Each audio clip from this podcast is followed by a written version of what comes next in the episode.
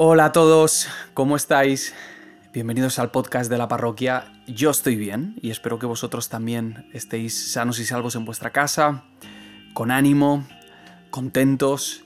Eh, si es la primera vez que escuchas esto, te informo de que hay dos peculiaridades en este episodio del podcast y en algunos más.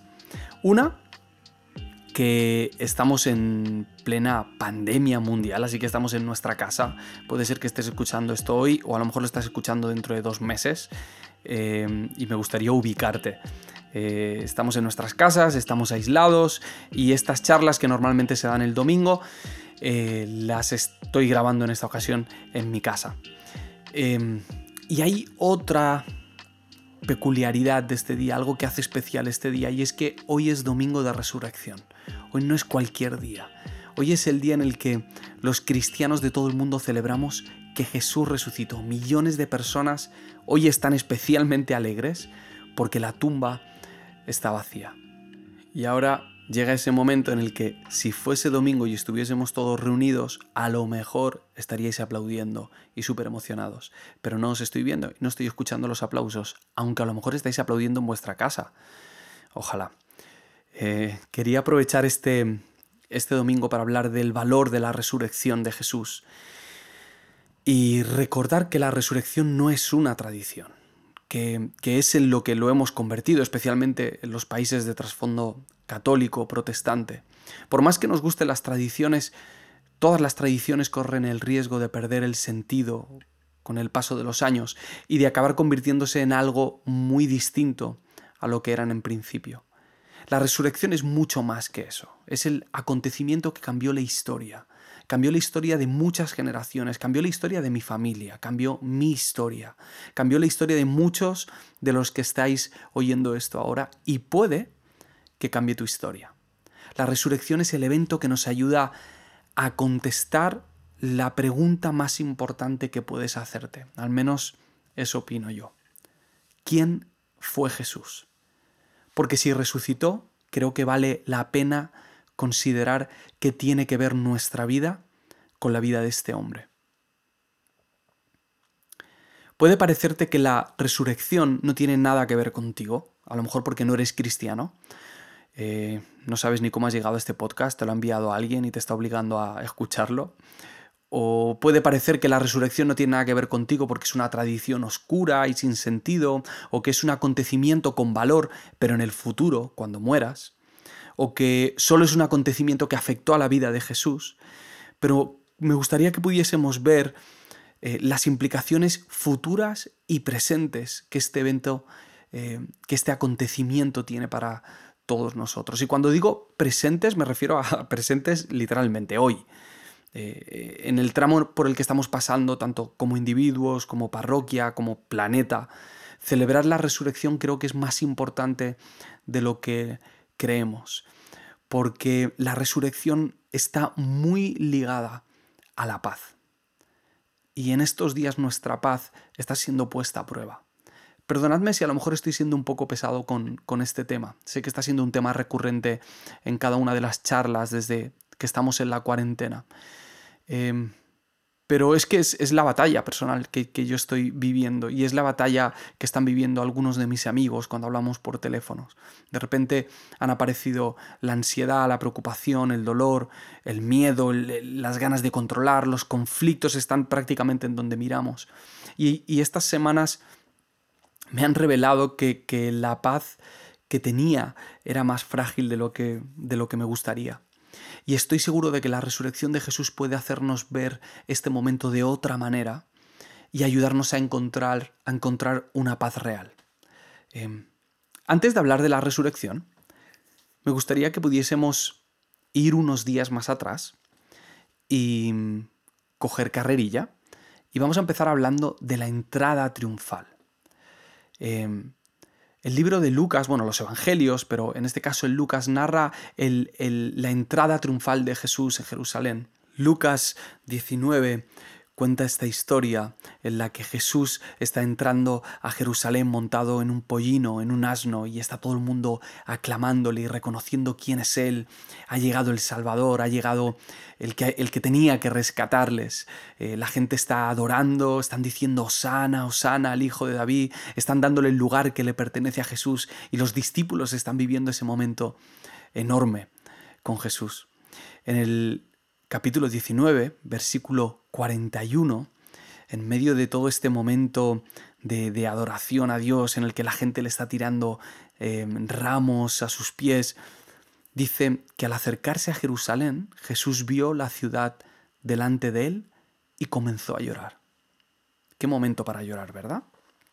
Un poco extraño, es ese momento en el que en teoría te están saliendo bien todas las cosas, pero Jesús comenzó a llorar diciendo, ¿cómo quisiera que hoy tú, entre todos los pueblos, entendieras el camino de la paz? Pero ahora es demasiado tarde y la paz está oculta a tus ojos. Jesús está llorando porque Jerusalén no ha sido capaz de entender ese camino de paz. Querían la paz, pero creían que debían obtenerla por otros medios. Creían que a lo mejor pues, la, política, el ejército o la fuerza militar acompañaría un Mesías guerrero que haría, bueno, pues eso, rodar cabezas, conquistar y establecería el reino de Dios. Y probablemente muchos de los que estaban también tirando las ramas delante de Jesús y diciendo Osana, creían que había llegado el momento de la paz que ellos estaban esperando, una paz impuesta probablemente por métodos más parecidos a los de un imperio que a los del reino de Dios. Los discípulos supongo que pasaron un buen momento, están acompañando por la alfombra roja a Jesús, nadie le dice que no a un poquito de, de confeti y de aplausos, pero estaban a unos pocos días de que su paradigma acerca de lo que era la paz o de cómo conseguir esa paz se derrumbara. Muy poco después de este momento, Jesús vuelca las mesas del templo porque estaban robando, estaban estafando, Jesús está enfadado. Y esa fue la gota que colmó el vaso. Los líderes religiosos no podían permitir eso, y mucho menos que Jesús, ese, ese, que está volcando las mesas, tenga un grupo considerable de seguidores y que algunos estén diciendo que Él es el Salvador del pueblo. A partir de ese momento todo se acelera, las emociones van increciendo, los líderes religiosos tienen varias conversaciones tensas con Jesús, Judas planea traicionarlo, toman el pan y el vino, Jesús les lava los pies, habla de que Judas le va a traicionar, después de que Pedro le va a negar, oran en el monte de los olivos intensamente, en una noche desgarradora y, llena de dolor. Judas le traiciona, le cortan la oreja a un soldado, detienen a Jesús, Pedro le niega, le juzgan injustamente, Judas se ahorca y a Jesús lo condenan para morir en la cruz y es ejecutado. En poquitos días pasamos de esa entrada triunfal a este momento. En aquella época morían miles de personas condenadas en la cruz. El otro día leía que Incluso algunos los crucificaban en paredes. Os leo algo que he estado leyendo acerca de la crucifixión en estos días. La meta de la crucifixión romana no era solamente matar al criminal, sino también mutilar y deshonrar el cuerpo del condenado.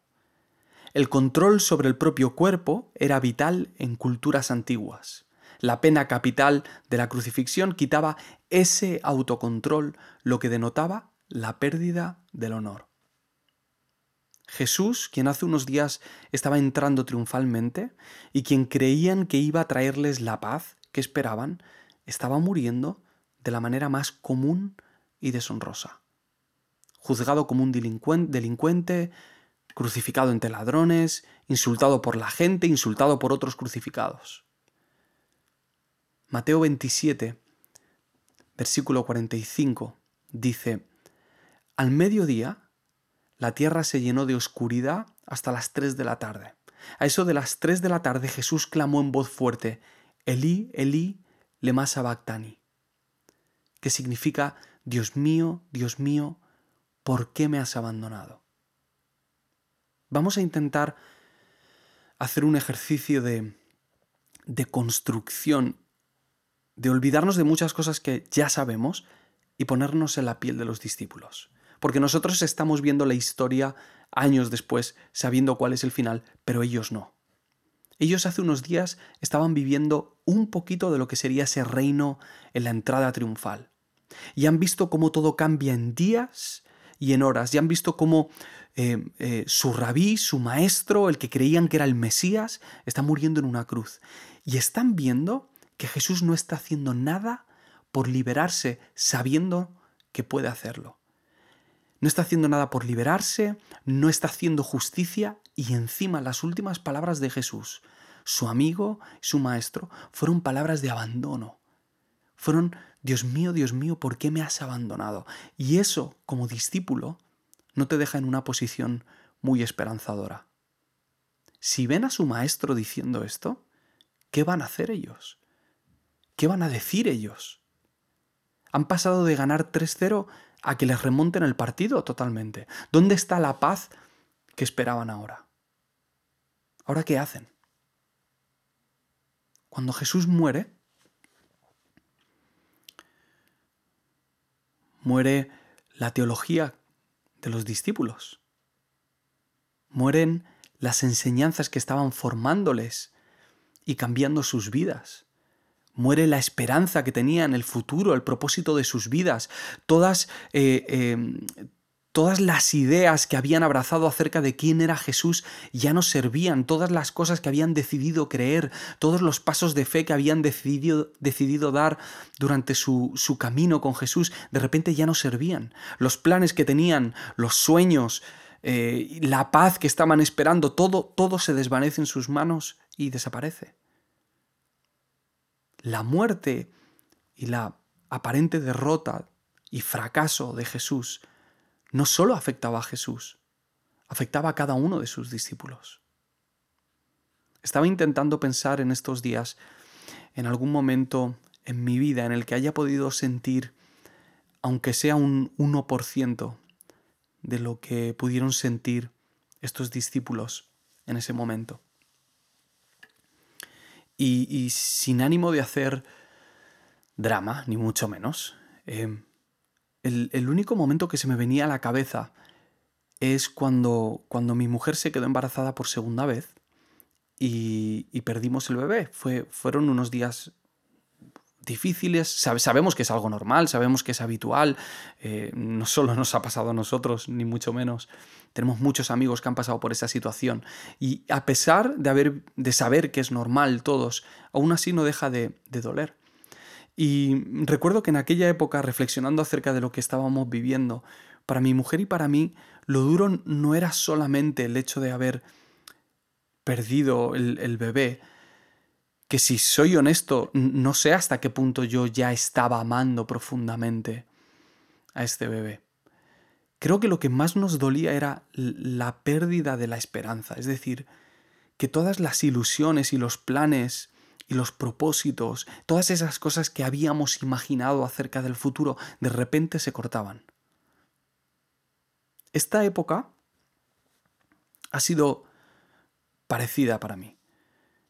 Em, habían algunos planes que teníamos para la iglesia, algunos proyectos, estábamos contentos por algunos pasos y algunas cosas que habíamos conseguido y de repente em, la cuarentena frena de golpe todos esos planes. Seguro que te has visto en situaciones así, en las que tú habías puesto todo tu empeño o, tu alegría o tu futuro, tu esperanza en algo y de repente eso se corta, a lo mejor en, tu matrimonio, en tu economía, en la relación con tus hijos, en tu salud física o la mental, en tus estudios, en tu profesión, un viaje que se cancela o una relación que se rompe, o la pérdida de alguien que amas, o un negocio que al final a última hora se acaba torciendo.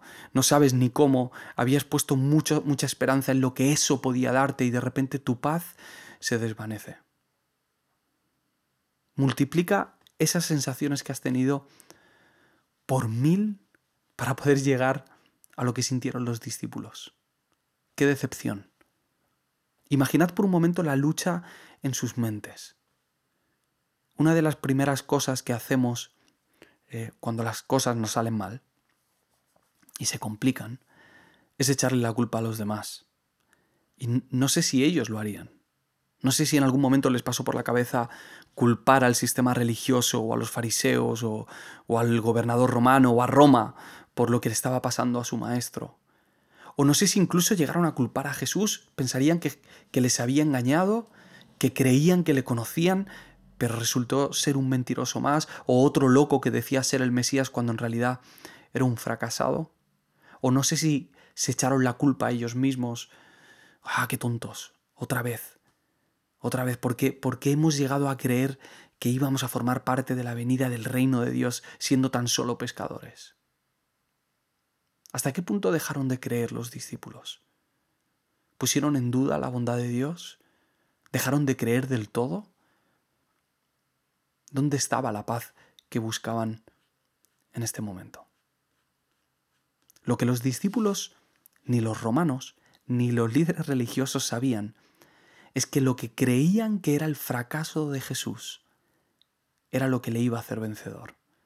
Los evangelios narran varios encuentros de Jesús con sus discípulos después de resucitar, después de salir de esa tumba. Y me gustaría leeros el de Juan 20, versículo 19. Dice, ese domingo, al atardecer, los discípulos estaban reunidos con las puertas bien cerradas porque tenían miedo de los líderes judíos. Eso es lo que pasa cuando Jesús no está, cuando crees que Jesús sigue en la tumba, en la, en la tumba. Te encierras y, tienes miedo y te acobardas. Estás en una especie de, cuarentena voluntaria, has perdido el propósito, no hay esperanza y solo hay temor y hay decepción. Dice el versículo, de pronto Jesús estaba de pie en medio de ellos. La paz sea con ustedes dijo. ¿Qué momento? ¿Están encerrados? ¿Con las puertas cerradas? Jesús aparece en medio de ellos y lo primero que les dice es, la paz sea con ustedes. La paz sea con ustedes. Os dejo un espacio para que lo digáis vosotros en vuestra casa.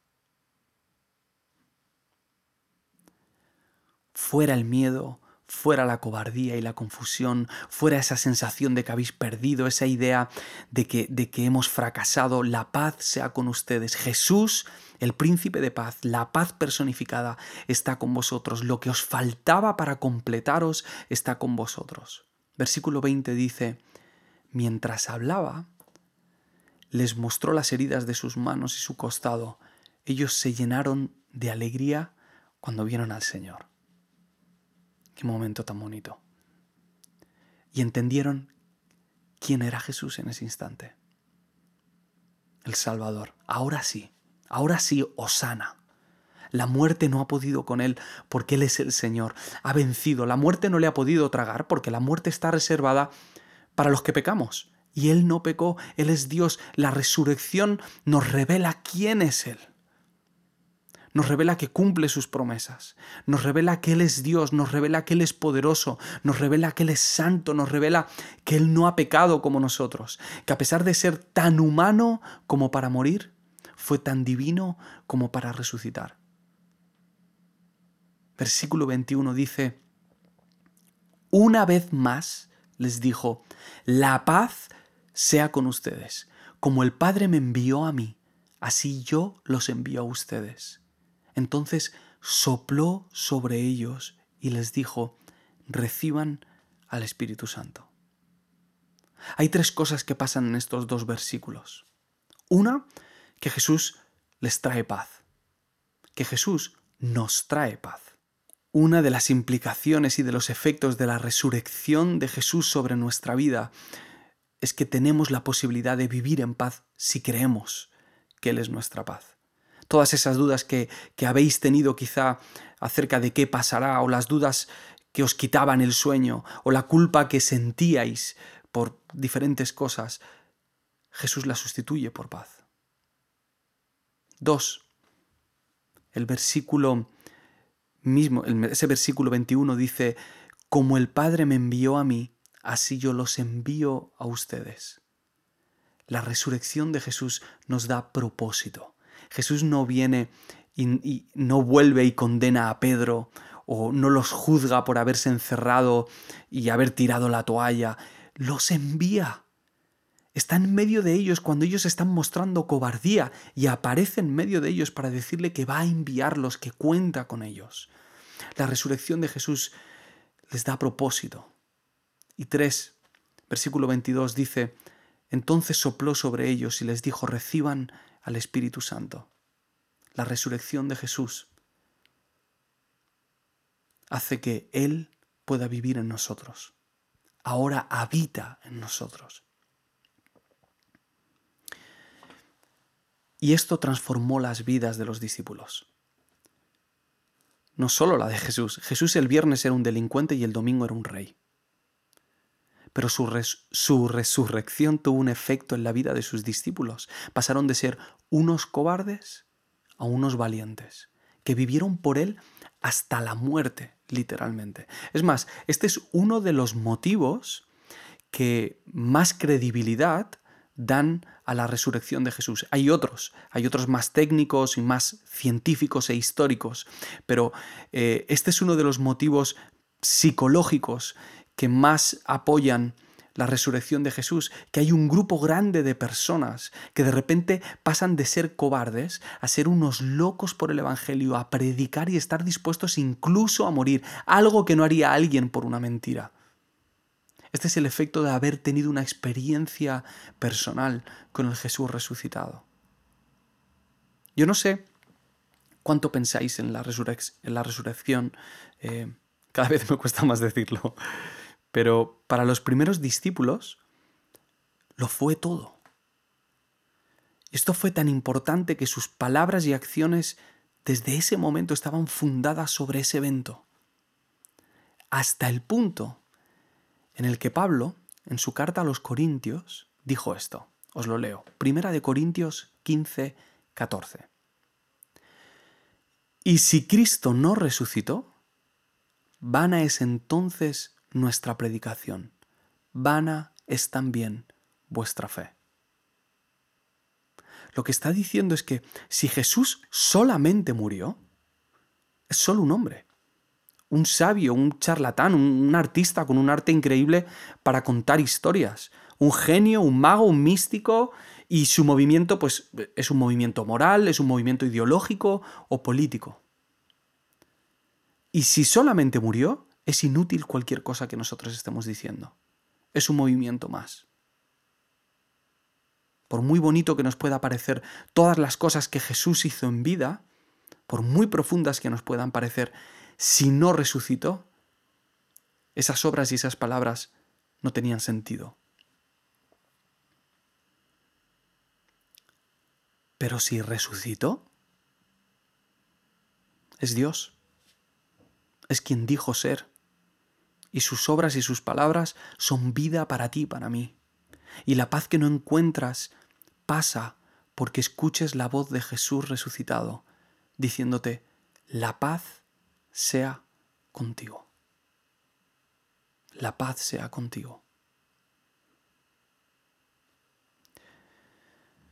Señor, la muerte no pudo retenerte. Has vencido y has traído victoria a mi vida victoria a la vida de mis hermanos y hermanas. Has cumplido lo que prometiste y en tu gracia incomprensible has levantado a todos los que hemos fallado, a todos los que te hemos abandonado en algún momento. Y nos has dado paz y nos has dado propósito y nos has dado a tu Espíritu Santo para afrontar estos momentos. Levantamos la cabeza buscándote a ti y sabiendo que que después de la muerte hay vida, que aunque nuestras ilusiones caigan y nuestros planes se mueran y nuestros proyectos y nuestros propósitos se esfumen, tú sigues viviendo en nosotros y dándonos vida. Espíritu Santo, dale la conciencia a cada uno de mis hermanos y hermanas de que estás en ellos. Jesús, nuestra vida es tuya, solo tú has pagado por ella. En tu nombre oramos.